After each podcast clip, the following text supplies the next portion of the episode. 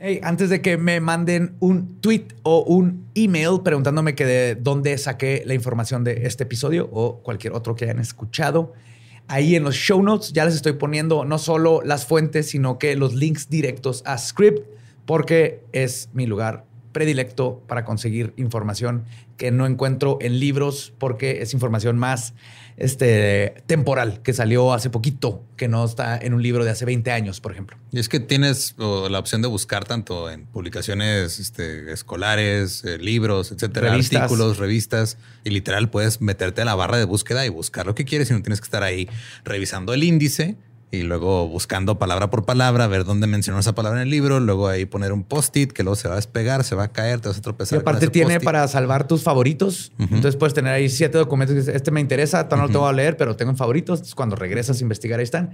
investigar, yo sé que somos poquitos los nerds que no la vivimos investigando, que estamos investigando para algo de la escuela, pero hay podcasts, hay revistas, hay libros de ciencia ficción, de terror, de todo lo que les yo sí lo uso más para entretenimiento que para trabajo.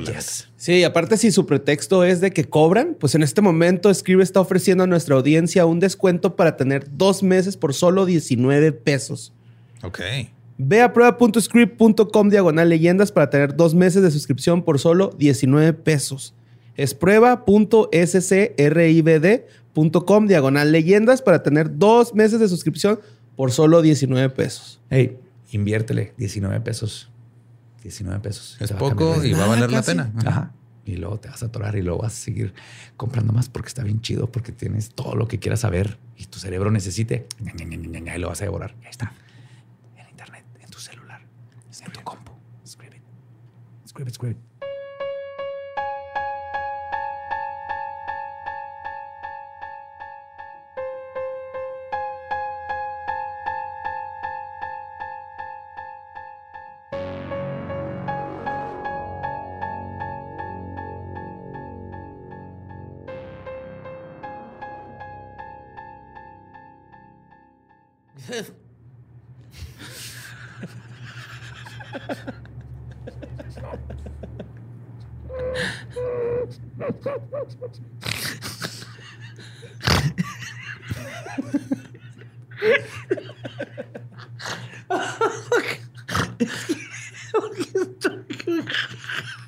Se rompió, güey. Quería estornudar y no podía. Y se convirtió como en bostezo y luego me hice jabalí o no sé qué pasó. Un estornudo ortopedo. no sé, pero estás escuchando leyendas legendarias, parte de Sonorio Discovery Network. Brian, deja esta parte, por favor, güey. Estoy llorando.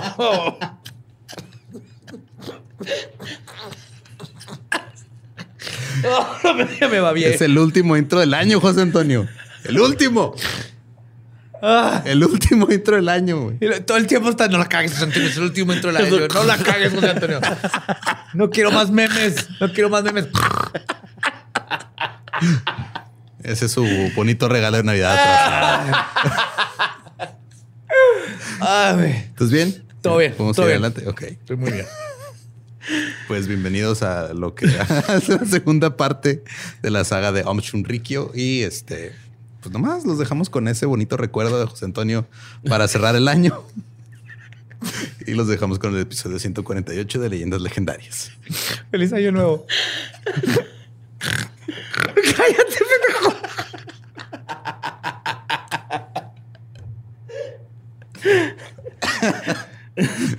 ah.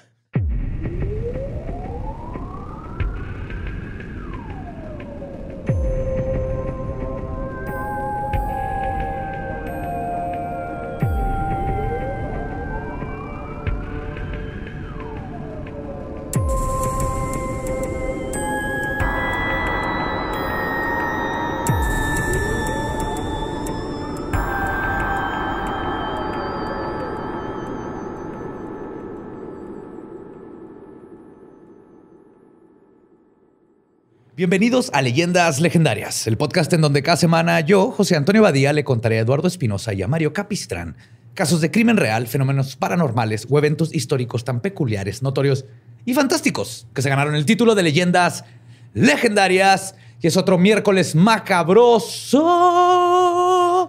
de... Ya es nuevo año.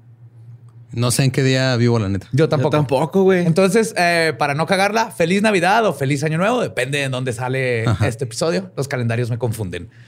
Esas voces que están escuchando son de mis amigos que siempre me acompañan en estas aventuras.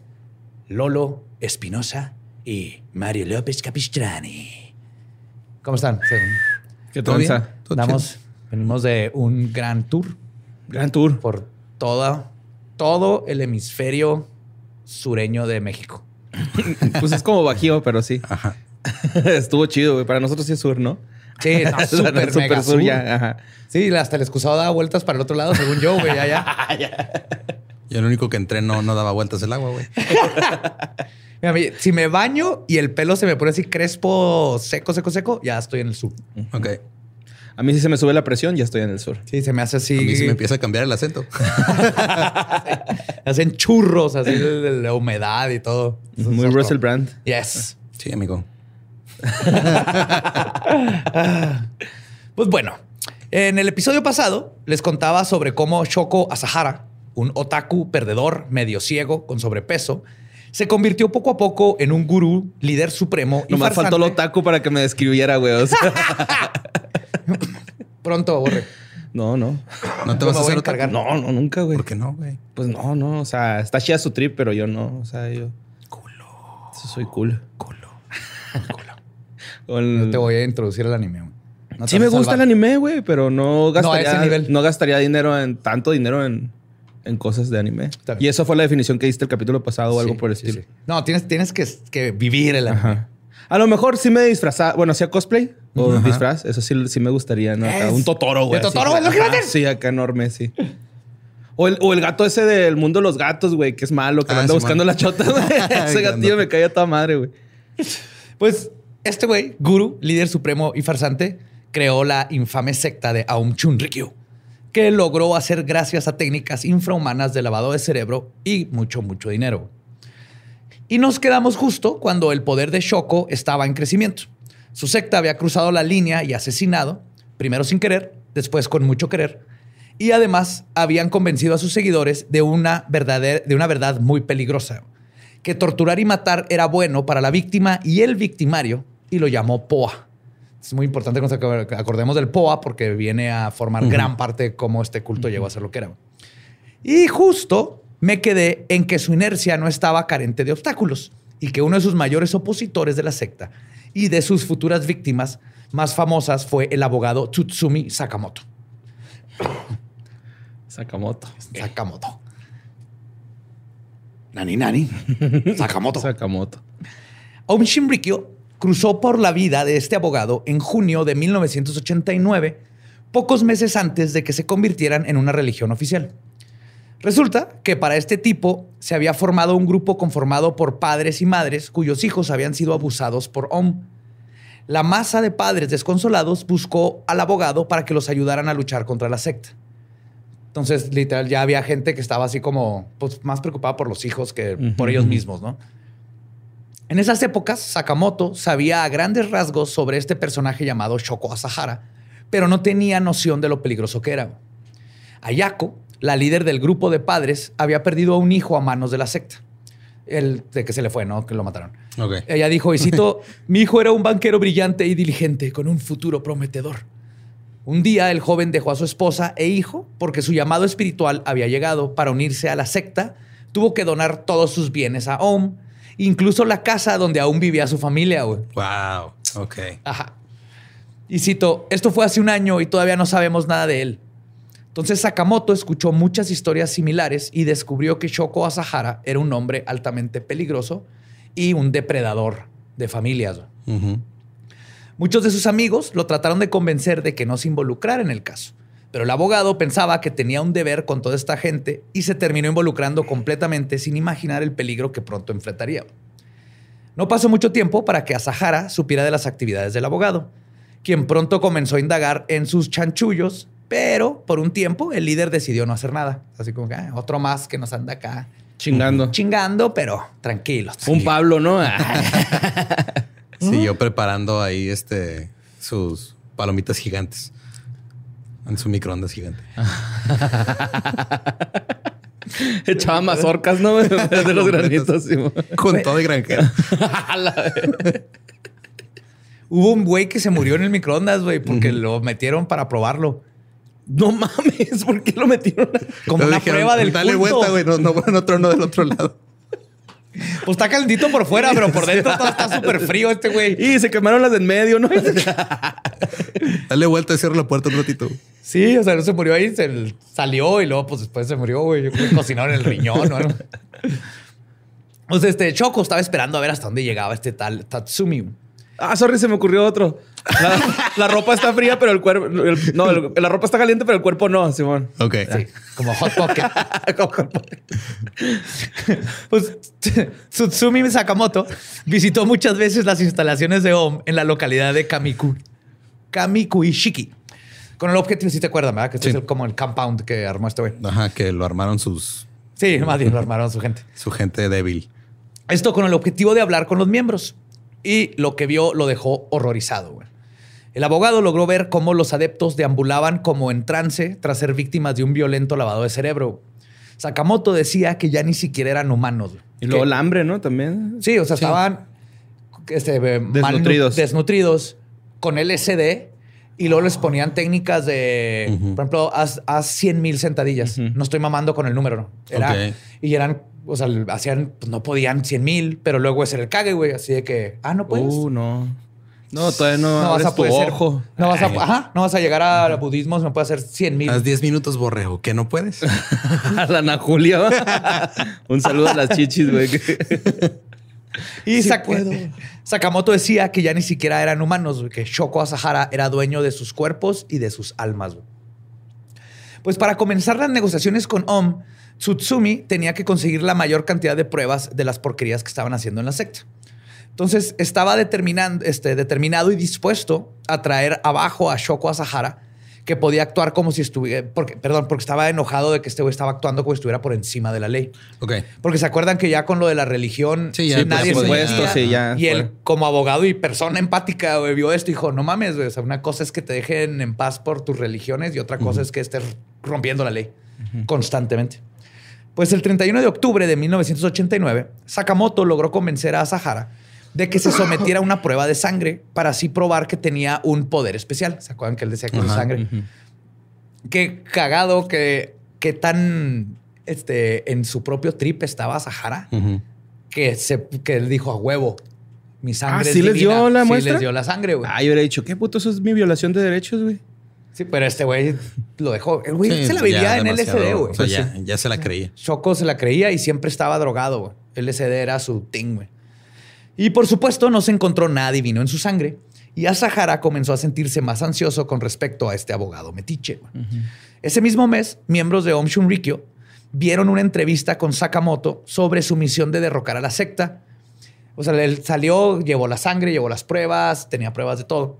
Y a pesar de que existe en Japón, como en todos lados, se supone la protección de tus fuentes, la televisora Tokyo Broadcast System rompió sus propias reglas porque tenían infiltrados.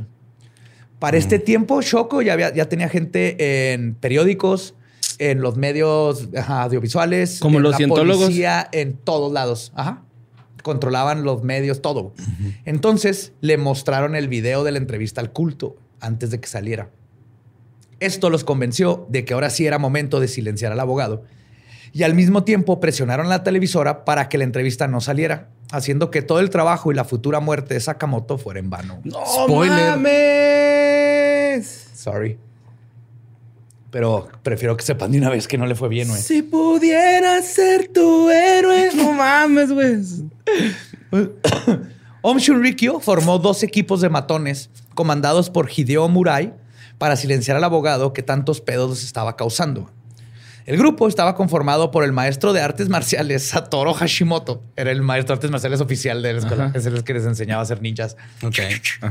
Bueno, eran más como lechugas ninjas porque no se podían ni mover, Y los choferes, este, Tomomasa Nakagawa y Kazuaki Okazaki. Es diarreán. oh, traigo la Tomomasa, Cagasagua. Cagasagua. Está bien bonito, güey, ese chiste, güey. Cagas agua. Este sí lo pueden oír sus niños. Pónganle este chiste a sus niños. Nada y más. tapen los oídos para el resto del episodio. Espiaron a la familia Sakamoto durante varias noches. El plan original era secuestrar al abogado en la estación donde siempre tomaba su tren para ir a casa. Pero como era un día festivo, el día del secuestro, Sakamoto no se presentó, así que el culto tuvo que cambiar de plan se van a dar cuenta que era una bola de pendejos estos güeyes, güey. Que no los culpo, estaban desnutridos y. Ajá, no sabían. Y LCD. con todo el pinche tiempo, Sí, todo desventaja, ¿no, güey? Lo que salvó al mundo neta es esto, güey. Que una bola de pendejos. Parecían caricaturas que hicieron cosas bien culeras, pero cuando los ves eran caricaturas de Warner Brothers. Pues el 3 de noviembre de 1989 decidieron intentarlo de nuevo. A las 3 de la madrugada, bajo las órdenes de Murai, dos hombres se posicionaron en la puerta para forzar la cerradura. El que estaba encargado de dicha tarea era Okazaki, quien tenía dudas de cometer el crimen. De hecho, Okazaki esperaba con todo su corazón que la puerta presentara algo de resistencia, porque Asahara había ordenado que en caso de que así fuera, que este, pospusieran la operación. No quería que es que llamar la atención en, lo que Ay, eso dice jale, yo nomás empujar puertas. disculpen. Nos vamos a la casa, ¿no? Vámonos en todo. No, güey, la ventanilla está abierta. no hay pedo. era jalar! ¡Lo pudimos haber matado, chingada madre! Güey, está en su subconsciente y yo no me acordaba de eso. Que también, pues leyendo todo esto que me di cuenta es que a huevo que a Sahara, aparte de, de, meter siempre a gente nueva y todo esto para matar, es otra forma de, como de líder de culto, de mantenerlos más cerca. Sí, claro, porque ahora ya eres se salen, un crimen. Ya te van y te acusan y dicen, ese güey me tiró para una buena. Te incriminan. Ajá. O te desaparecen. Sí, sí. Es como team building de oficina, pero con asesinato, güey. Ajá. Pues sin embargo. Como oficina. como oficina de Grupo Salinas.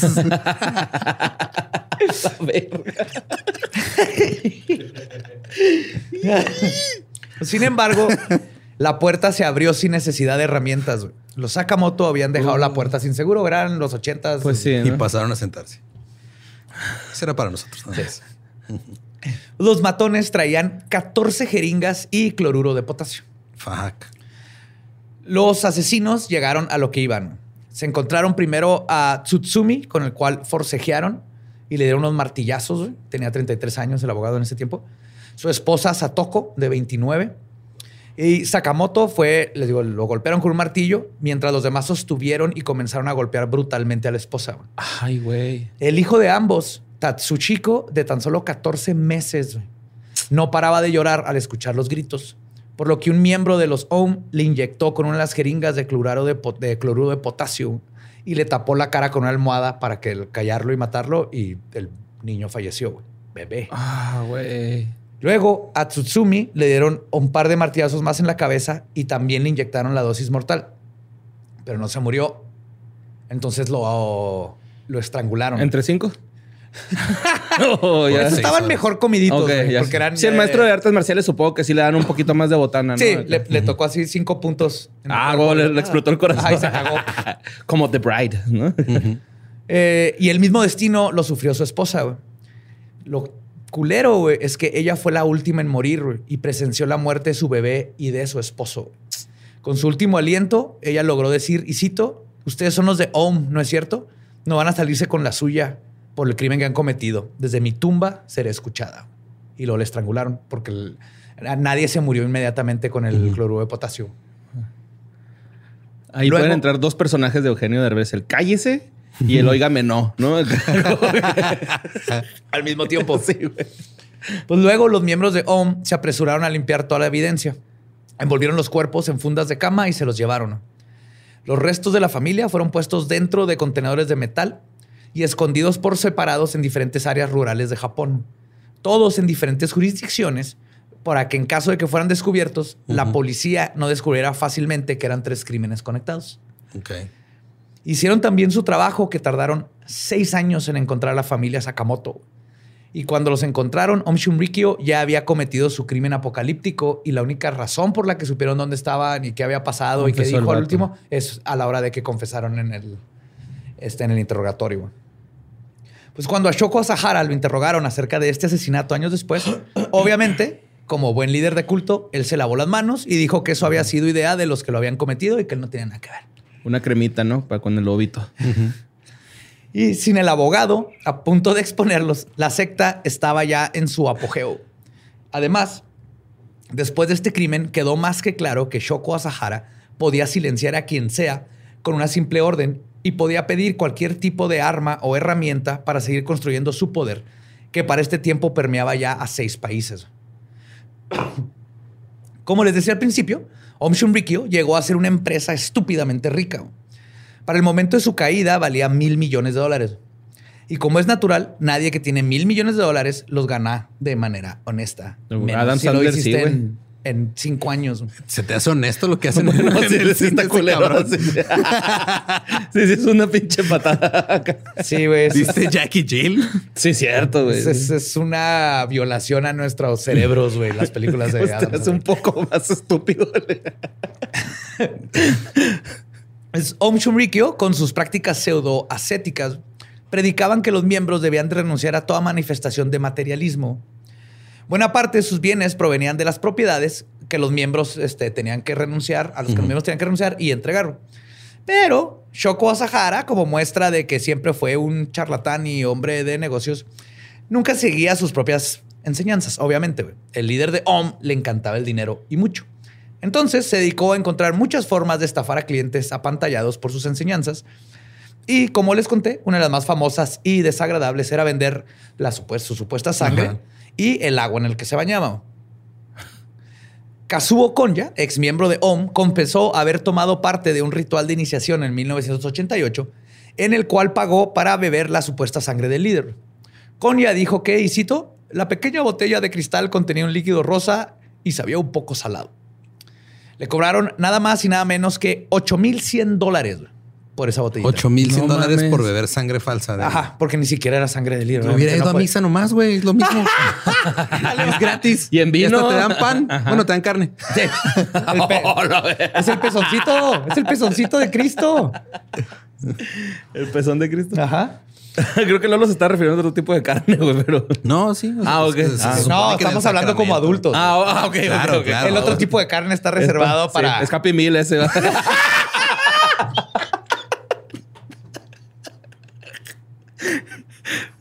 sí, cajita feliz, güey. Pero sin juguetito. Ah, pues otros miembros del culto llegaron a pagar 2.400 dólares por rituales en los cuales les daban la sangre y mechones de pelo de Asahara y además les inyectaban. Hay que poner ese nivel en Patreon. Ay, güey. Sí, güey, 2.400 dólares. Ese nivel es mechón de pero nosotros. Sangre. Y además les inyectaban, y cito, una sustancia desconocida que hasta ahorita no se sabe qué chingados era. Güey. Pero algo les inyectaban. Ah, cabrón. Que obviamente te iba a dar superpoderes. ok. Así, sí. Mercurio. pues más adelante, cuando comenzaron sus planes de fabricar armas de destrucción masiva, Om Rikyo tuvo que utilizar tácticas más violentas que la simple estafa, ya que construir armas de destrucción masiva no se puede fondear con pura agua sucia y el poco dinero que tenían sus seguidores. no. Puedo creer. Sí, güey. A ver, cabrones, necesitamos esa bomba nuclear ya, güey. Y no, no me puedo bañar tres veces al día. Güey. Yo pongo todo arrugadillo y no me gusta. Así que piensen, piensen. A ver, ideas. ¿Cómo puedo sacar más lana?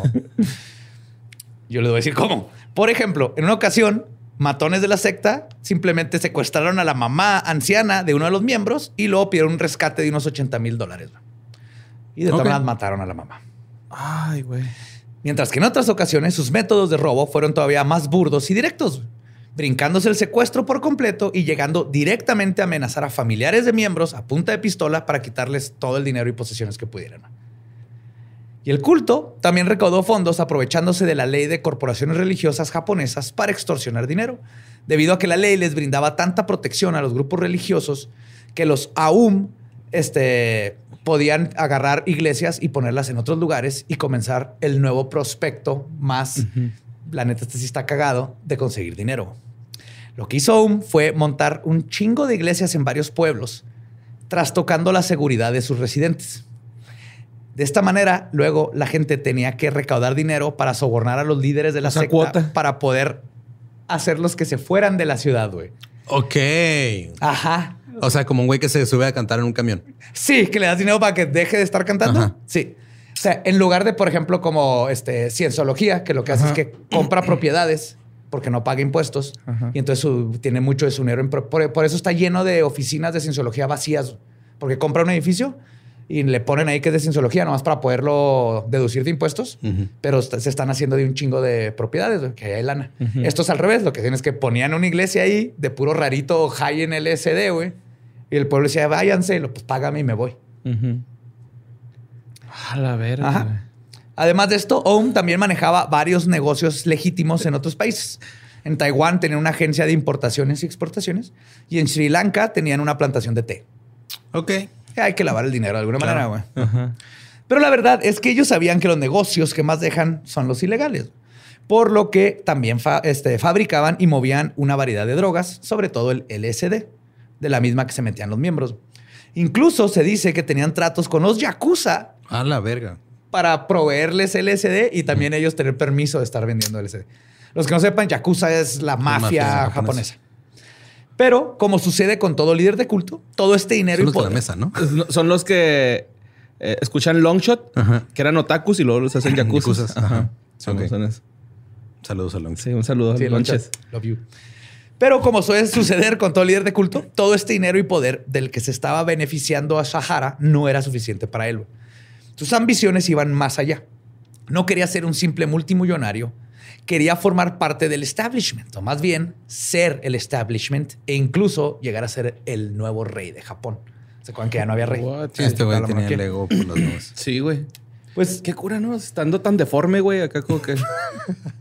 Tenía el ego muy alto, güey. Pues tanto poder que había acumulado. Se llama compensar, güey. Por eso el de la trocototota de ocho llantas que echa humo negro es el del pene chiquito, güey. Están compensando. Así es como funciona. Cabrón, tú tienes una troca, güey. una vergota, güey. Es una tacomita, güey. Pues un año después de que OM se convirtiera en una religión oficial, Asahara les anunció a sus miembros que varios de los suyos se postularían para distintos puestos en las elecciones de 1990. Ok. Vámonos por la política. Wow. Su campaña fue lo más insólita. Güey. Pues los miembros de la secta se mostraban en eventos vestidos de blanco con mascaritas de, de este de este güey, de Choco, cantando y cito Choco, Choco, Choco, Choco, Choco, Choco, Choco. Güey, era un anuncio. Esa era la canción, un anuncio de Choco Choco. Ah, pues este así era. Choco, Choco, Choco, Choco, Choco, Choco. I can't stop this feeling deep inside of me pues aprovechaban también para en sus mítines hablar de la próxima gran catástrofe y cómo si no votaban por los OM, todos iban a morir a la chingada. Ay, güey. A final de cuentas, todo era simplemente una campaña para acrecentar el ego del líder. Om Chunrikyo formó su propio partido llamado Chinrito.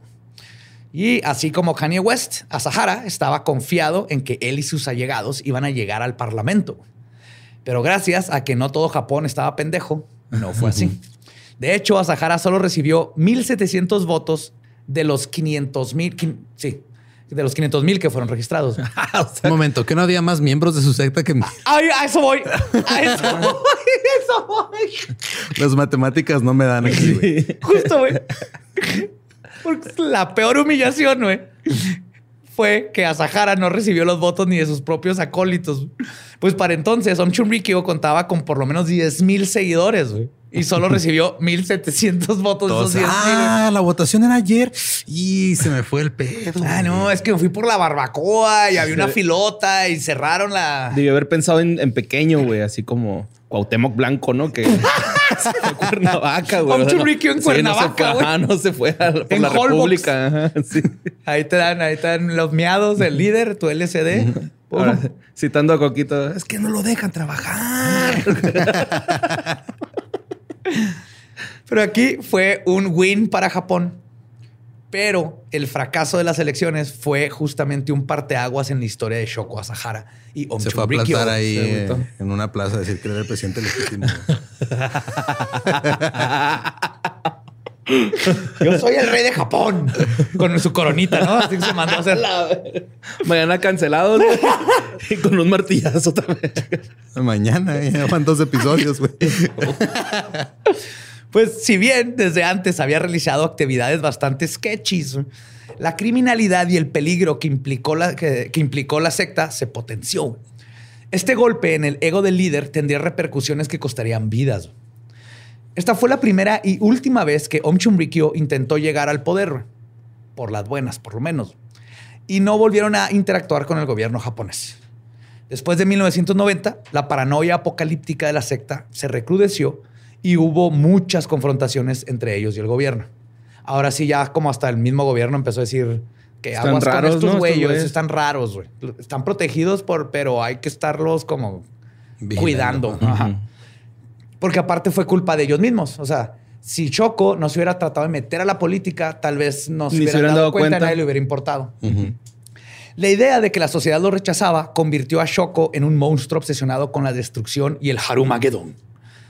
Como niño que se lleva su balón porque está perdiendo en el partido del fútbol, Shoko decidiría que si no podía tener el poder y la admiración de Japón y el mundo, entonces los destruiría a todos. Ay, güey, no mames, güey. ¿Qué tan pinche tienes que hacer para ensañarte con todo un país, güey? Con el Bueno, ok. ok, ok. Pinche Adolfo, güey.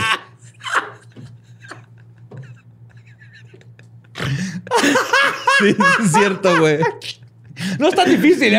hay ciertas es muy fácil. Hay ciertas personalidades que como que es fácil que se agarren de ahí, ¿no? es que vi en sus ojos el momento en el que se dio cuenta. Sí, güey, no mames, todos, güey. yes. Ah. El pato. Pero aún así, Shoko Asahara sacó un poco de provecho de esta situación y la utilizó para esparcir más mentiras y propaganda. Un ex miembro de OM dijo al respecto, y cito, él nos dijo que OM en realidad había ganado las elecciones, pero la gente mala no nos quería en esa posición de poder, por lo que hicieron fraude y por eso perdimos. No mames. ¿Qué cosas? Güey. ¿En qué parte va a salir JFK aquí? Güey, ojalá y México prospere después de esto, neta, güey. México no lo puedes tirar, güey. Es surreal, Es tan surreal que no puedes tirarlo. Nos pueden atacar dragones, que no es imposible en México, que hay uno en el popo. Y de todas maneras vamos a sobrevivir, güey, porque somos surreales. Ah, espérate, y agregó que, y cito, por supuesto, nosotros le creímos porque estábamos enredados en su gran carisma, a tal punto de que si él nos decía que el negro es blanco, le hubiéramos creído. ¿Alguien sabe cuál kanji es la Q? Pregunto por un compa nomás. Ah. Y tristemente, otros miembros sí estaban conscientes del gradual descosimiento mental de su líder, pero no alzaron la voz. Por ejemplo, unos declararon, y cito, después de que perdimos las elecciones de 1988, sentí un cambio perturbador en Asahara y sus proyecciones para Om Chumrikyo.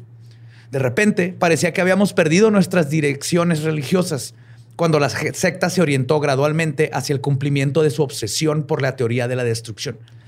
Creo que el lamentablemente fracaso en las elecciones trastornó el equilibrio mental de Asahara. Este es un miembro que lo está viviendo ahí en vivo. Ah, este güey ya, ya le tronó, ya nos vamos. Pero no, tristemente los cultistas seguían creyendo. Así como Bono, ¿no? ya vámonos, güey. Y Choco poco a poco los convenció de que la conspiración contra Om no solo era local, sino que ya todo el mundo estaba este, tratando de destruirlos. Como en todos los cultos. El enemigo, tienes que empezar con un enemigo local, pero cuando la gente ya empieza a darse cuenta que no, le va subiendo al enemigo. Entonces, primero es eh, el algo. Liberalismo y luego. luego la prensa. Ah, el neoliberalismo, capitalismo. Y luego ya los fantasmas de Chabelo, que va a ser lo último. No lo digas, güey. Donde mates a Chabelo, güey. sí, no, ahí sí nos vamos a la verga. Sí, nos verga, Pues junto con esta paranoia y propaganda, también vinieron reglas y castigos más estrictos y brutales dentro del culto. El autor favorito de los lectores pretenciosos, Haruki Murakami, entrevistó a varios exmiembros de la secta. Ahora sí, no, con ese sí ya nos mandó a la verga. Haruki Murakami es un genio, pero no he conocido a nadie que me haya recomendado a Haruki Murakami que no sea el clásico lector pretencioso. Yo nada más este... Esto no es contra Murakami, es contra la gente que conozco. Contra sus fans. Ok. Nada más quiero este, recordarles a los fans de Murakami que Bob Dylan ganó el premio Nobel de literatura de Murakami no. Sí, no, no, Murakami, joya, pero. Alguien que no se le ha entendido lo que ha dicho en los últimos 26 años. Ajá. How does it feel? Eso ya estuvo más noventero. Sí, sí, como Bueno, Murakami entrevistó a varios exmiembros de la secta que nos dan un vistazo de cómo se pusieron las cosas en estos tiempos que les estoy contando. Y más importante, cuál era su mentalidad durante estos tiempos precarios. El exmiembro Ma, uh, Masutani Hajime, que fue parte del, culpo, del culto desde que eran los hechiceros de la montaña, cuenta que, y cito, nuestro entrenamiento comenzó a incluir que nos colgaran boca abajo. A todo el que rompía los mandamientos se les ataba de las piernas con cadenas y se les colgaba boca abajo. No parece mucho si solo lo describes, pero es una tortura simple y llanamente. La sangre baja a tus piernas y se siente como si estuvieran a punto de ser arrancadas. Y por romper mandamientos me refiero a lo que sea. Desde romper tu voto de castidad hasta que sospechar. Ah, sí, porque para ¿No este tiempo. tirar patín ya? No, no, no, Haz de cuenta. Al principio la sexualidad pues era más budista tántrica, ¿no? Pero como todo culto. Porque llega, es que se está reproduciendo, ¿no? Pues llega el punto en donde Choco dice: Ya no más, no, más pueden tener sexo conmigo y puro castidad. Fue aquí justo en el rompimiento cuando eh, siempre lo vemos en los cultos, empiezan como a cerrar las reglas y que va a ser lo más imposible y más difícil salirte porque estás hecho mierda mentalmente por tanta regla tan culera. Y ya llega un punto donde también te rompieron tan cabrón que salirte se ve como algo imposible, güey, porque ya no sabes ni cómo vas a lidiar con el mundo exterior. Entonces, sí, romper este, tu voto de castidad a que sospecharan de que eres un espía o tener cómics debajo de tu cama. No. La habitación donde trabajaba era. son dos cosas como muy contrarias una con la otra, ¿no? O sea, tener cómics abajo de tu cama y tener sexo. y tener sexo, güey. Este güey quiso abarcar completo. Autoexcluyentes, ¿no? Uno pensaría. Lo sé, yo así estuve hasta los 19, ¿verdad? este, pues sigue diciendo, sigo citando. La habitación donde trabajaba en ese momento estaba directamente debajo del dojo Fuji, que es donde hacían este tipo de de colgados. Y, podías, ¿no? ¿eh? En las plantas de los pies les dan. Aquí los pues les hacían varias cosas. Ah, es que yo me sé esa pinche tortura de que te dan en las plantas de los pies. Sí, es horrible. y aparte dicen que, que leí un estudio de eso, que como no es violento, o sea, a diferencia, por ejemplo, cortar a alguien o ver sangre, este, es mucho más fácil convencer a alguien que no tortura. Que lo haga. Que lo haga. Pero cuando terminan, te madrean de por vida, güey. No vuelves a caminar en tu vida. Te deshacen todos los nervios, tendones, huesos. Pero no es tan impactante como cualquier otro tipo de. El expreso de medianoche, güey, ¿no? Que los agarran así. Sí, no, no, no. es horrible, güey. él dice que estaba. Este, estaba debajo del monte. Del monte. Del, Toyo Fuji. del fojo. Y podía escuchar los fuertes gritos de arriba. chillidos reales. Gente gritando: Mátame, sácame de mi miseria. El tipo de voz apenas humana que sale de alguien en un dolor insoportable. Gritos lastimosos como si el espacio ahí mismo estuviera deformado y retorcido. Maestro, maestro, ayúdame, nunca lo volveré a hacer. Cuando escuchaba estos gritos me estremecía. Y lo más triste es que Masutani luego comenta cómo la gente, después de gritar estas cosas, de literalmente pedir que los mataran porque no soportaban el dolor de haber sido llevados al límite de la muerte. Si sobrevivían, sus verdugos les decían, felicidades, lo hiciste bien. Y los cultistas respondían, gracias, gurú. Fuck. Imagínate cómo te tienen que tener ya mentalmente para darle las gracias después de pedirle que te, que te maten. Otra ex miembro, Iwakura Harumi, cuyo trabajo en el culto era doblar billetes. Los doblaban para almacenarlos de tanto billete. Ok. Había quedado impresionada con toda la información personal que Shoko le dijo cuando lo conoció.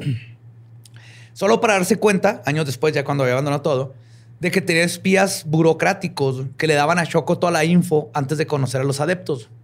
Y por eso te decía, sí, tú tienes deudas, tu hermano que falleció, pero obviamente todo te lo vendía como, ah, mi tercer ojo está leyendo. Claro. Es básicamente como cuando vas con cualquier persona que te lee ahorita cartas y este, horóscopos y eso, que el cold reading, pero esto está más cabrón porque tienes a güeyes. Si tienes espías que literal van y saben qué haces y luego ya llega con esa info. Así es. Luego ella cuenta cómo fue acosada constantemente para tener relaciones sexuales con Shoko, porque era algo normal dentro de la secta que llamaban la iniciación especial. no mames. Ajá. A pesar de que todos los demás tenían que vivir en celibato, obviamente Shoko tenía acceso a todas las mujeres nuevas y también usaban a las mujeres para conseguir a todos estos espías. O sea, usaban el sexo ofreciendo a las mujeres para poder tener, ganarse gente en la política, en la televisión, mm. gente rica para que le entrara al culto, etcétera, etcétera. Obviamente, sexo vende. Entonces, ella, después de negarse por años a esta coerción sexual, finalmente lograron convencerla. En 1993, y la forma en que la convencieron fue aplicándole terapia de electrochoques tan brutales que perdió dos años de memorias. Ay, cabrón. Ni siquiera se acuerda cuál fue la razón de su castigo. O sea, de repente ya estaba teniendo sexo con Choco dos años antes de entrar al cultito. No se acuerda para nada de su vida. Historias como estas hay miles, literalmente miles. Pero aunado a sus nuevas torturas, Shoko Asahara comenzó a acelerar y agregarle a sus teorías del fin del mundo. Y claro, solo los miembros de su secta, quienes le habían dado mucho dinero, podrían salvarse del apocalipsis. Y con este nuevo plan en mente es que en 1989 Asahara publicó un tratado religioso al que llamó La destrucción del mundo. En él, Asahara profetizaba que el fin de los tiempos iba a llegar por una guerra entre Japón y los Estados Unidos, como Tercera Guerra Mundial Nueva, la cual iba a empezar en el 97. Y que obviamente toda esta información viene de las profecías de Nostradamus, el Apocalipsis y algunas escrituras budistas, que no sé cómo ahí viene Japón, no sabemos. Estados Unidos, cuando es que mira, ese texto siempre está abierto a la interpretación. ¿Qué es lo que quieres? No, en una profecía lo que quieres es poder interpretarlo de mil maneras. claro. Sí. para que concuerde con lo que vaya a pasar eventualmente, ¿no? Acá. Pues en 1993, Asahara reiteró públicamente sus predicciones de Harumagedon en un libro titulado Predicciones aterradoras de Shoko Asahara. Ok. ¿Eh? Qué mejor forma de vender un libro. Sí, suena como clickbait. el, escritor afirmó lo siguiente, y cito, desde ahora hasta el año 2000 se producirá una serie de fenómenos violentos llenos de miedo que son demasiado difíciles de describir. Japón se convertirá en una tierra baldía como resultado de un ataque de armas nucleares. Esto ocurrirá desde 1996 hasta enero de 1998. Una alianza centrada en los Estados Unidos atacará a Japón. En las grandes ciudades de Japón, solo una décima parte de la población podrá sobrevivir. Nueve de cada diez personas morirán. Y todo esto se lo sacó de los huevos. Sí. Sí, pero pues andaban bien culiados de la bomba, ¿no, güey? O de alguna forma. No, claro que tiene que ver muchísimo el contexto de la cultura en la que vivían. Sí, así se la creen. bomba. sí, ya les pusieron una, no, no creo que no dudas que, ajá, que ajá, no dudan en que Más bien, y si te dicen que puede haber una guerra, dices, pues sí, no, no es tan imposible que haya otra guerra. Y claro que no es imposible que nos tiren otra pinche bomba atómica. Y aunque la mayoría de las profecías de Asahara predecían el fin del mundo, primero en el 99, luego lo bajó al 97, Shoko decidió que estas fechas estaban muy lejos y más que nada que estaban perdiendo adeptos y respeto. Así que eventualmente cambió la fecha para que fuera 1995. Porque así funcionan las profecías. Así son exactas. sí, la exactitud. Así que para abril de 1990, Shoko organizó el seminario Ishigaki en una isla en Okinawa y fue aquí donde declaró que los miembros de OM ya estaban en el camino Varayana del budismo. En otras palabras, que estaban a punto de llegar a ser budas, de llegar a la eterna ¿De los iluminación. estaba 3000, cacho? ¿De los qué? Estaba 3000, ¿no? Algo así. 30.000, dije 30.000, pero eran 30.000. 30 sí, la idea era 30.000 para todo el mundo. y que la salvación no sería universal, sino que selectiva. Y ellos tendrían que seleccionar. Por lo tanto, habría que castigar a los que no estaban echándole ganas, acudiendo a la destrucción masiva del mundo.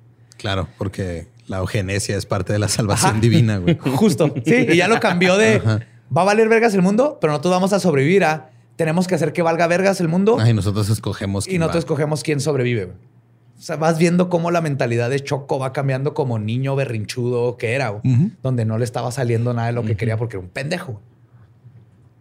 Pues con esta nueva tarea del grupo encargada, OM comenzó a establecer ese mismo mes una serie de laboratorios secretos para la producción de armas biológicas.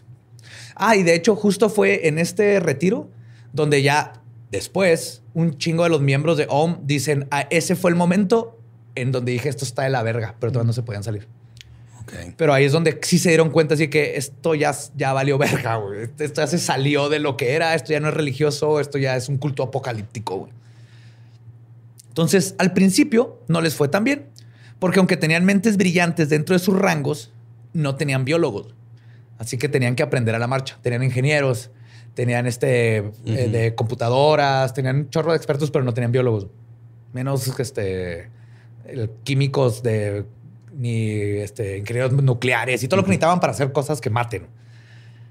Pues fue así que comenzaron a experimentar primero con botulismo e incluso fueron al Congo para intentar conseguir ébola. No mames.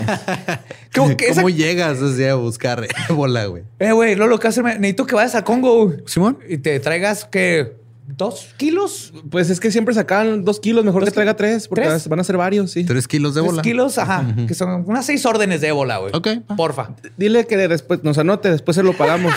ok. Me te olvidé el cilantro. y trae perejil, ¿no? sí, güey. Trae chiquingunya. oh, ¿Qué le pasó a esa madre? No sé, güey. No sé. Era de los mosquitos, ¿eh? Sí, sí. Hasta tenía cumbia y todo el pedo, güey. Ajá. esa madre. El dengue, dengue, dengue también. Dengue. En Guadalajara hay dengue. ¿Pero la banda o...? No, no. No, no. La enfermedad. La enfermedad que duele bien culero. O todo el mundo en Guadalajara le ha dado dengue y no, entiendo cómo sucedió eso. Pues los mosquitos, pero ¿no? También se transmite por los mosquitos. O sea, sí, pero ¿cómo llegó a Guadalajara específicamente el dengue? Es lo que no entiendo. Mm. Alguien me va a explicar. Mándenme un correo, por favor. A Borre. pues el botulismo inmediatamente, inmediatamente, fue probado en abril de ese año en Tokio para castigar a los que no votaron por ellos. Oh, ok. Ajá, fue hola. ¡Eh, ya llegué con el botulismo! ¡A huevo! Hay que usarlo con esos pendejos. Pero el botulismo no hizo ni madres, porque no era lo que es, líquido, no funciona como nomás lo pusieron en un carro y cayó en la calle y ahí se quedó y nadie se dio cuenta ni siquiera que se llama botulismo. Te digo que son unas pinches caricaturas, Se quedaron así bien. como el coyote, güey, de, cuando el correcaminos, güey. Pero para 1991 las enseñanzas de Asahara se tornaron casi exclusivamente pesimistas. Todo iba alrededor de Harumagedón que ahora ellos tenían la responsabilidad de hacer que sucediera. Junto con esto, también comenzó a ponerle más más énfasis a el POA que habían sembrado años atrás, que era lo más importante de ahorita, porque era como ayudaba a que las personas justificaran algo que ellos mismos se vean que estaba de la verga, o que era lastimar a torturar a la gente, estar ahí chingue chingue. Yo pensé que el POA era un lugar de ambiente donde la gente se Vamos al POA, POA, POA, POA. POA. Pero el arma química con la que se asocia a este culto terminaría siendo el gasarín, que luego les contaré más sobre esta terrorífica sustancia en el tercer episodio, que es donde ya se va a poner hardcore. Pero antes de usarlo en el ahora infame ataque en el metro, comenzaron a experimentar con su propia gente. no mames. Sí, yo creo después del botulismo, así que a ver, primero échale tantito al Joaquín, güey, a ver cómo reacciona. Ponle ahí en sus ya chili beans. Ponle Joaquín, chili beans, a ver si va a jalar esta madre, porque pusimos el botulismo sin cilantro y no jaló el. Qué culeros son esos güeyes. Más culero aún, güey. Es que pobre Joaquín, güey. ¿Qué tiene el pobre Joaquín? Eh, Joaquín San. Se pronuncia Joaquín San. Joaquín San, que tiene ahí que pagarla, güey. Pues para justificar, esto es lo peor, ante sus miembros, porque de repente sus pulmones se le estaban saliendo por la nariz. Shoko comenzó a inventar la teoría de conspiración de que los Estados Unidos los estaban atacando con gasarino. Ah, claro. Y está bien culero. Una conferencia de prensa el 27 de abril del mismo año dijo, le dijo al mundo, y cito, con los ataques con gas venenosos que han continuado desde 1988. Hemos sido rociados por helicópteros y otros aviones donde quiera que vayamos. El uso de gases venenosos como el sarín estaba claramente indicado. La hora de mi muerte está predicha. El fenómeno del gas ya ha sucedido quizás la bomba nuclear venga después. este güey ya, ya, Estados Unidos mandó un avioncito así. Luego es la bomba nuclear y luego es Diego Rusarín hablando de cómo llegamos hasta ahí. ¿Por qué pensaron eso, no? este güey ya ve así un vato con una botita que en un helicóptero, echando así. Una pompita. Con una botella esas de Peñafiel de sifón, güey. Ah, lleno de sarino, güey. El sifón nipón. Y es entonces cuando comenzó el camino de Om Shunrikyo para acabar con el mundo. güey. Teniendo en sus manos a hombres tan preparados y conectados con inteligencias militares, Shoko Asahara intentó y experimentó de todo, literalmente de todo, para acabar con el mundo. Afortunadamente, casi todos estos planes malévolos fueron truncados, gran parte de este, gran parte de las veces de manera ridícula, como las que les he contado. Y de hecho, el, atentado del metro de Tokio también le salió mal. güey. De hecho, les pasó casi un era- Columbine. ajá. Simón, su plan era Pero ya en el tercero van a saber. Se le cebó. Un chingo más.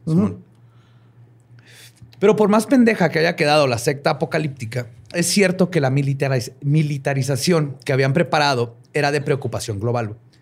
En su camino, que duró de, de 1990 a 1995, intentaron fabricar armas químicas, biológicas y nucleares.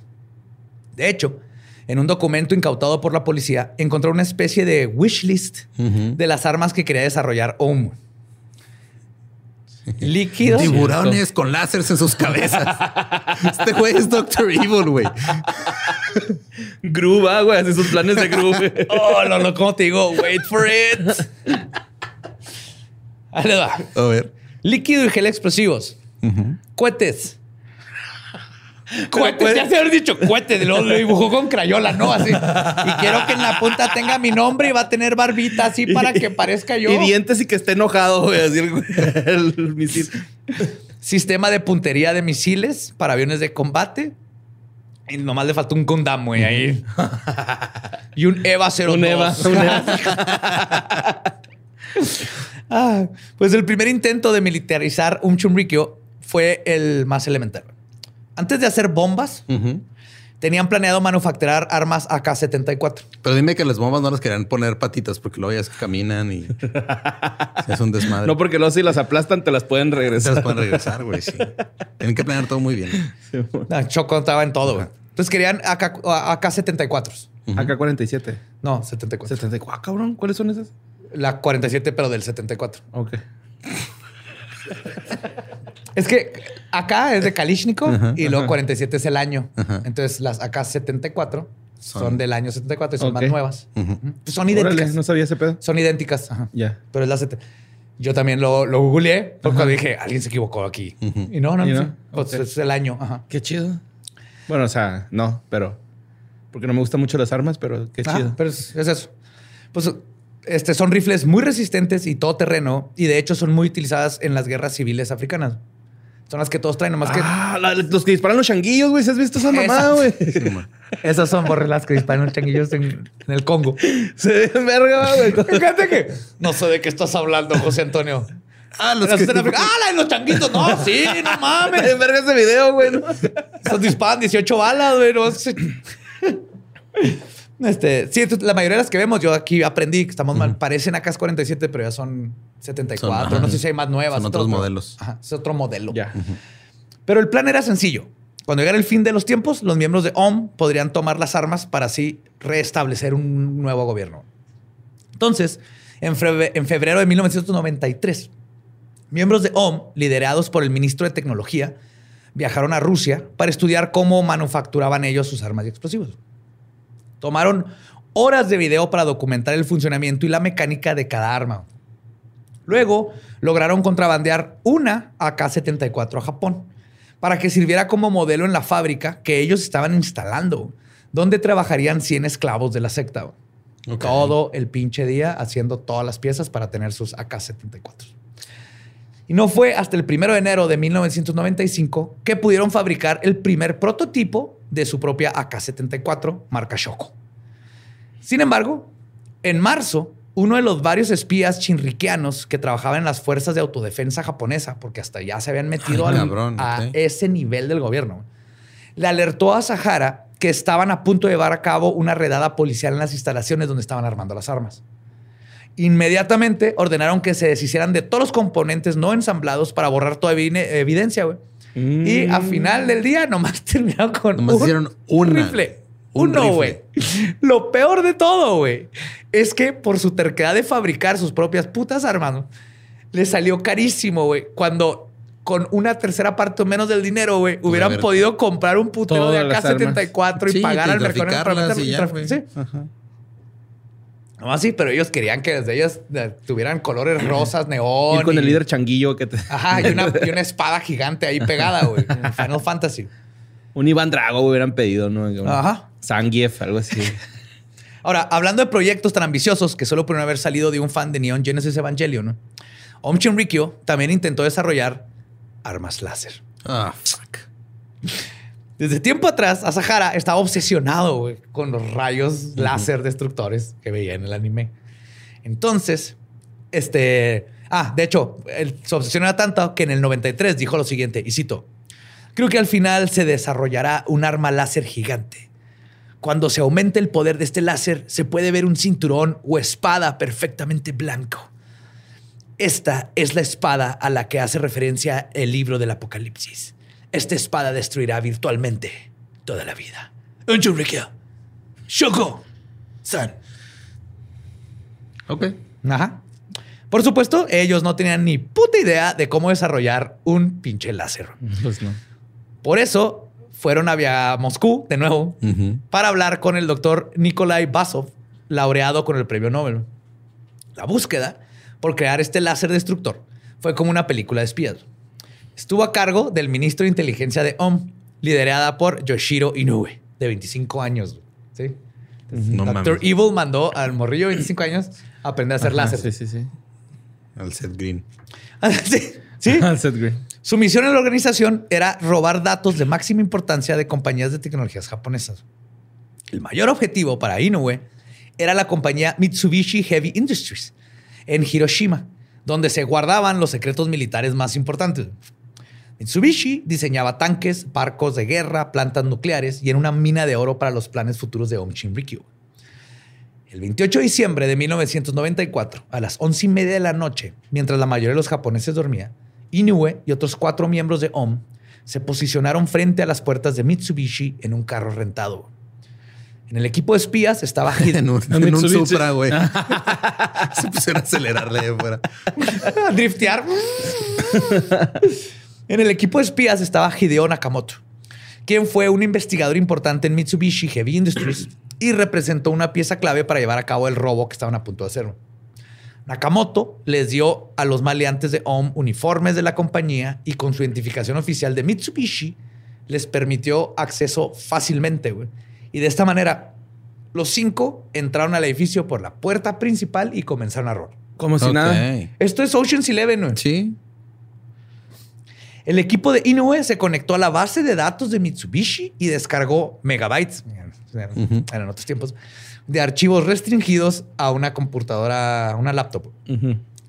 Lo que no cabía en los discos, lo fotocopiaron o simplemente lo robaron, así que fuck it, y se llevaron discos, papeles. el CPU. Así. no, traes, un USB, güey. No, no, pero aquí traigo mi, mi hentai. No borres mi hentai. Entre los robados se encontraba una descripción de, dispositivos de rayos láser para cañones de tanques. No que dispararan láser, sino que usas el láser para, apuntar. Ah, ok. Y un documento marcado como, y cito, máximo secreto para los que no son de la compañía contenía datos sobre tecnología láser para enriquecer uranio. Oye, eso, si los este llegaban... peligroso. Pedo nuclear. Si los llegaban a torcer, ¿no metían en pedo a todo el país, güey? O sea, Japón entero. Depende, no sé cómo estaba en ese tiempo. Porque los pinches rusos eran acá como que bien cool. Los rusos están aquí metidos, tú sabes, para chingar a Estados Unidos. O sea, desde que si este güey quiere chingar a ah, Estados Unidos, yo te ayudo, güey. Los rusos están pensando en Japón. Sí, tal vez hasta lo vean como un aliado, ¿no? Ajá. Sí. Como algo que les sirve por un rato. Ajá. Ajá. Sí, que le entren primero ellos y lo llevamos nosotros cuando. Sí, es lo que a eso se dedica Rusia, güey. Es de. El, el, enemigo de mi enemigo es mi amigo. Esa ha sido siempre la filosofía rusa. Camarada. Ajá. Inoue y su escuadrón salieron por donde habían entrado a través de la puerta principal con todos estos documentos. Entrar a robar a Mitsubishi fue tan sencillo que Inoue lo volvió a hacer más de una vez, güey. Ok toda esta información. Ya está saludando al guardia, ¿no? ¿Qué onda? ¿Qué onda? ¿Qué tal gente ahí que te el USB? Está chingón, ¿verdad? Oh, chingón. Oh. Vodka, vodka. Ay, no sé. ¿Qué más consumen los pinches rusos? Ah, los rusos. No, pero esto es puro japonés. Pero pues el ruso, el guardia es ruso, güey. No creo que tengan un, japonés guardia. ¿Un japonés ruso? pues sí es cierto, ¿eh? Sí es cierto. Sí, sí, sí. Te confundimos. sí me confundí, güey. moshi moshi, cabrón. Es lo que te estás imaginando. Este, pues toda la información fue llevada con los científicos de OM que ayudaron, les ayudó enormemente para el desarrollo de armas de destrucción masiva. Lo que es un poco desconcertante es que solo dos meses antes del robo de Mitsubishi, después del robo de Mitsubishi, los residentes del monte Fuji presenciaron un fenómeno extraño. Un rayo de luz roja que atravesaba el cielo. Medía 10 centímetros de ancho y salía de uno de los edificios de OM, Ok. Mínimo hicieron un puto láser. Sí, ya que fuera destructor, no, pues pero mínimo apuntaba chido. Sí, salió el gatote japonés. ¿Cómo se llama? un baqueneco. Moviéndolos. Y todos tuvieron un buen año ese año en Japón. ¿Maneque? ¿Baqueneco? Ese es el yokai. Ah. Bueno, durante dos horas el rayo estuvo conectado a otra instalación de la secta a una milla de distancia, como que sacaron acá. Ok. Más tarde, los miembros le dijeron a los vecinos de OM que simplemente estaban realizando un, y cito, experimento de irradiación láser. Una vez más, estaban realizando experimentos a la vista de todo el mundo y nadie dijo nada. Y digo, en este caso, quizás porque nadie se pinche imaginaba que un culto de otakus estaba intentando hacer un gigante rayo láser para cortar el planeta en dos. Sí, no, rayo, de, eh, esa madre para un rey va a estar bien vergas, güey. Pues probablemente la herramienta de destrucción y muerte que más añoraba a Sahara, obviamente, era una bomba nuclear. Pues como les decía anteriormente, él tenía intenciones de provocar una tercera guerra mundial y poner a Japón y Estados Unidos como contrincantes principales. Entonces, Asahara intentó comprar las armas nucleares, pero rápidamente se dio cuenta de que es más difícil de lo que parece. Y oye, me das. Eh, llegó con Roberto Martínez. Me da dos bombas nucleares, por favor. Con cilantro, porfa, eh. Que otra vez me perejil con el botulismo y no estuvo chido. Pero cuando se dio cuenta que era muy difícil, pues decidió que las podía hacer en su casa, güey. Claro. Güey, qué bueno que no había YouTube en este puto tiempo. ¿Cómo hacer una bomba nuclear? Así tantos. Sí, y era llegar con sus científicos, güey. Así que, Lolo, necesito una bomba nuclear y un rayo láser que le pueda poner un tiburón. Entonces, sí que, güey, yo sé programar Roblox, güey. no me importa, veíasme una bomba nuclear. Y así era. Por suerte, así fue, güey. Si no hubiéramos valido verga todos. Pues el proyecto estuvo a cargo del ministro de Construcción. Te tiene muchos ministros. ¿eh? Sí. Pero mejor el ministro de Artes Marciales, güey. Ese es el título. el ministro de Construcción, Kiyohide Hayakawa. Y nuevamente, OMI intentó desarrollar bombas nucleares a través de Rusia, donde lograron contratar a 300 científicos ingenieros de allá que les dieran su, su información. Los contactos rusos que habían conseguido le brindaron a Om Chumrikyo acceso a materiales a través del mercado negro. Asimismo, Hayakawa consiguió comprar una granja de borregos de 200 mil hectáreas para empezar a minar uranio y, y además usarlo para desarrollar armas químicas a la parro. Pinche loquito, güey. Hay que y es importante saber que en este tiempo de los 40 mil miembros que tenía Om Chumrikyum en el 93, 10 mil más o menos estaban en Japón y 30 mil en Rusia y unos cuantos en Estados Unidos. Pero por eso tenían todo a su favor para desarrollar armas nucleares desde los rusos, porque tenían mucha gente de allá que le podía conseguir del mercado negro lo que quisieran. Sí. y no hay que dejar de lado que también usaban compañías como fachada para conseguir equipo, ingredientes químicos y laboratorios especializados. Entonces tenías ahí laboratorios que podían pedir, no sé, 10 toneladas de cianuro y nadie iba a preguntar porque supone que era una fábrica de, no sé, cintos piteados donde usas el cianuro para pitear. No sé cómo se pitea bien. Yo tampoco. Ajá. Pues es bordado, ¿no? Con, ¿Con cianuro, de potasio. Ajá. bien. Sin embargo, por suerte para todo el mundo, sus miembros de la élite científica no tenían la formación necesaria para llevar a cabo la mayor parte de sus planes militares. O por lo menos eran incapaces de lograrlo en el deadline del que el fin del mundo que les había impuesto a Sahara. Porque son una bola de genios, eso sí. O sea, aprendieron a, usar botulismo por lo menos para aventarlo. No funcionó, pero se enseñaron ellos mismos a hacer todas estas cosas. Y esta fue la principal razón por la que la malévola secta este, pasara de querer armar rayos láseres y armas nucleares, a mejor experimentar con armas químicas, las cuales, a pesar de que no sabían nada sobre ellas, eran más fáciles de aprender y de producir. Y a final de cuentas, sí les salieron bien. Y gracias a estos maestros del DIY, miles de personas en Tokio resultaron gravemente heridas o muertas en el peor ataque terrorista que ha sufrido Japón y que si no fuera porque este culto era manejado por una bola de idiotas este, mal comidos, todo, y, y si todo hubiera salido como planearon, el ataque del metro del 95 hubiera hecho ver a los ataques del 11 de septiembre como un mal día en la oficina. Ay, güey. Y en la tercera parte de esta saga les contaré cómo fue que Om Chunrikyo trató de terminar con el mundo y casi lo lograba. Fuck. Yes. En serio, la, cantidad de muertes que, que hubieran salido. Son choco, son choco y cerebro, bro, bro,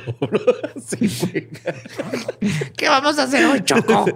Lo mismo de todas las noches, güey. ¿Qué pedo, güey? Sí, es cierto. Ese era Choco a Sahara. Está cabrón ese güey. Pues la segunda parte. Sí, ya cuando lees todo ahorita te puedo ir, pero en ese momento, si hubieran logrado nomás una, güey, una de las cosas, si hubieran tenido un ingeniero nuclear, güey, si las hubiera valido cosas, sí, sí, también cosas de esas de suerte, güey, de que como que a veces el mundo, el destino dice, no, no es hora de que se mueran 20 millones de personas en un día. Ajá. Ay, güey. Nos salva. Pero para allá vamos, en el tercer episodio viene ya la, la resolución de este imbécil y todos sus seguidores. Fuck. Pues si quieren escucharlo, síganos en todos lados como arroba leyendas podcast. También me encuentran como ningún Eduardo. A mí como Mario López Capi. Y me encuentran como Elba Diablo. Nuestro podcast ha terminado. Podemos irnos a comer bacalao. No se crean, no se coman esa chingadera, saben fea. Sean honestos con la familia, díganle, ya no queremos bacalao. Hay, que, hay tradiciones que tienen que morir. Hay tradiciones que tienen que morir. Esto fue palabra de Belcebú. Feliz Navidad. Feliz Yule. Feliz Año Nuevo. Nos escuchamos el próximo miércoles. Macabroso.